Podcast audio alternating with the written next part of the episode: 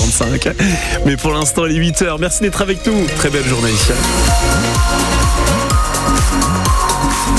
Jean-Baptiste Marie pour euh, l'actu près de chez vous. Bonjour Jean-Baptiste. Bonjour François, bonjour à tous et tous. Nous sommes le 6 février, mardi. Bien sûr, ça coince sur le périphérique canet, mais ailleurs ça roule. Voilà euh, ce qu'il faut retenir euh, des conditions de circulation. On fait un point complet dans 5 minutes. Le temps reste gris et sec aujourd'hui en Normandie avec des températures toujours douces hein, pour la saison. 8 à 10 degrés ce matin, 10 à 13 attendus cet après-midi. Y a-t-il trop de réformes pour l'éducation nationale? Question qu'on vous pose ce matin. Prenez la parole dès maintenant 02 31 44 48 44. Des réformes qui contrarie les enseignants aujourd'hui, à nouveau appelé à faire grève aujourd'hui, concerne le choc des savoirs. Oui, voulu par euh, Gabriel Attal, alors euh, ministre de l'Éducation euh, nationale, sauf que les mesures pour y parvenir ne plaisent pas aux syndicats de professeurs, notamment l'instauration au collège à partir de la rentrée prochaine de groupes de niveau pour adapter l'enseignement de matières fondamentales comme le français et les mathématiques. Une mauvaise idée selon Bénédicte Le Cerf, elle est professeure au collège d'Argence dans le Calvados qui a été entièrement fermé euh, jeudi dernier lors de la précédente grève des enseignants. La première chose, c'est que scientifiquement, il y a des études qui ont montré que les élèves faibles, s'ils restaient ensemble, ça ne les élevait pas et qu'on n'allait pas avoir un niveau meilleur en laissant tous les élèves faibles toujours ensemble. C'est hyper stigmatisant quand on va aller chercher nos élèves dans la cour en disant euh, bah voilà, on va prendre le groupe des faibles, le groupe des moyens, le groupe des bons. Faut s'imaginer à la, place pardon de l'élève faible qui va partir euh, avec son prof et toute la cour va le regarder en disant bah oui, toi tu es dans le niveau faible. Et la deuxième chose, c'est que le gouvernement euh, que les élèves vont pouvoir euh, progresser plus vite et pourquoi pas passer d'un niveau à un autre. Donc ça c'est la théorie, sauf que sur le terrain, nous on a vu nos heures et il ne va pas être possible pour les élèves de passer d'un niveau à un autre. Donc ça veut dire que l'élève qui sera catalogué comme élève faible en début d'année restera toute l'année dans ce groupe faible. Et ben c'est pas comme ça qu'on fait progresser les élèves, c'est pas comme ça qu'on nous a appris, en tout cas nous enseignants, à faire progresser les élèves. Et pour manifester leur euh, mécontentement, les enseignants grévistes vont se rassembler dans le Calvados, dans le centre-ville de Camp Place Bouchard à 11h. Est-ce que vous euh, soutenez d'ailleurs les professeurs dans leurs revendications, notamment celle du ras-le-bol, des réformes qui se succèdent à l'école, au collège, au lycée? Donnez votre avis, on vous donne la parole en nous appelant dès maintenant au 02 31 44 48 44. 150 agents du social du conseil départemental du Calvados ont manifesté hier devant le siège de la collectivité à Caen. Ils refusent la réorganisation des centres médico-sociaux. Sept, vont, sept doivent disparaître au profit de maisons départementales départementale de la solidarité. Un projet que défendra dans un quart d'heure notre invité sur France Bleu et France 3 Normandie. C'est le président du conseil départemental du Calvados, Jean-Léonce Dupont. 8h03 également dans l'actualité, un chasseur de 43 ans a été tué ce week-end dans l'Orne. Oui, c'est un deuxième mort en 40 jours dans ce département. C'était lors d'une battue survenue dimanche dernier à Verrières, c'est dans le Perche, près de Bellem. L'auteur du tir, un chasseur euh, âgé d'une quarantaine d'années, lui aussi, a été placé en garde à vue. L'enquête est menée par les gendarmes de la brigade de Mortagne au Perche. À Lisieux, les policiers ont découvert un appartement entièrement dédié au cannabis. Alors qu'ils intervenaient pour un différent dans un immeuble de Lisieux, les agents de police ont senti une forte odeur de cannabis provenant d'un appartement voisin. À l'intérieur, lors d'une perquisition, ils ont découvert 40 pieds de cannabis, 1,5 kg d'herbe, 145 grammes de cocaïne, ainsi que de l'argent liquide. Le roi Charles III sera-t-il bien présent en Normandie en juin prochain? On peut se poser la question depuis l'annonce hier par Buckingham Palace que le roi d'Angleterre souffre d'un cancer.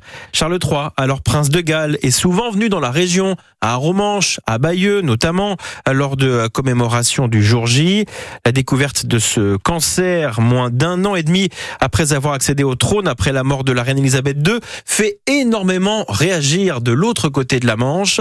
Des réactions britanniques mais aussi internationales un peu démesurées estime l'animateur de France 3, spécialiste des têtes couronnées, Stéphane Bern.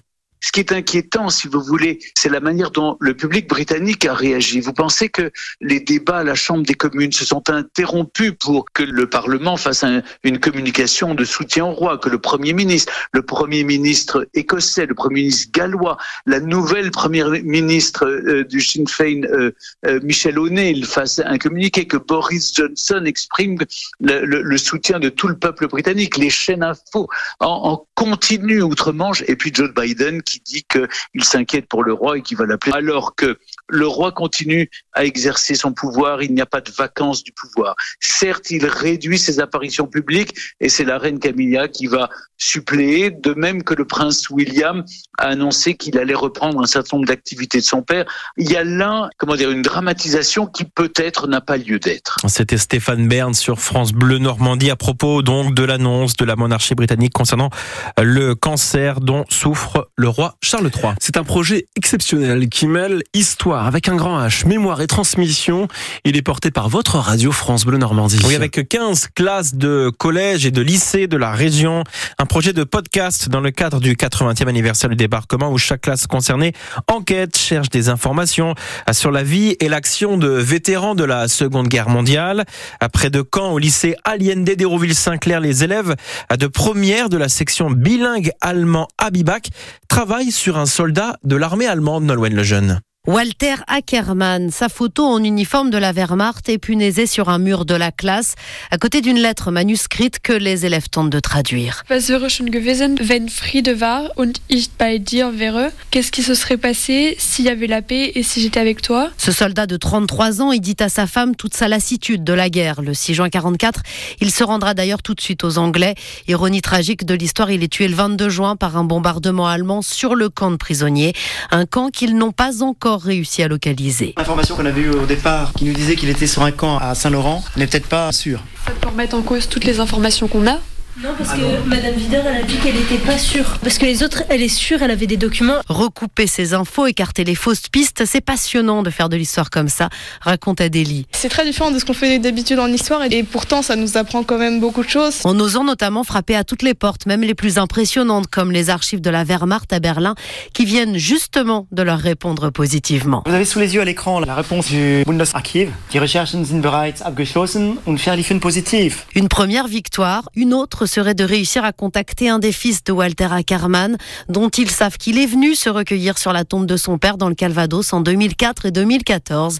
Alors pourquoi pas en 2024 Et nous suivrons cela, l'avancée euh, du travail de ces élèves de première du lycée aliéné d'Hérouville-Saint-Clair avant d'écouter l'histoire de ce vétéran allemand, raconté donc par ces lycéens dans un podcast France Bleu que nous diffuserons dans quelques semaines à la radio et sur francebleu.fr. En sport et en football, un match hier qui nous intéressait, un derby corse remporté par Bastia. Eh oui, euh, Bastia qui a battu Ajaccio 1 euh, but à 0 en clôture de la 23e journée de Ligue 2, ce qui fait les affaires du Stade Malherbe qui est toujours 7e devant Ajaccio.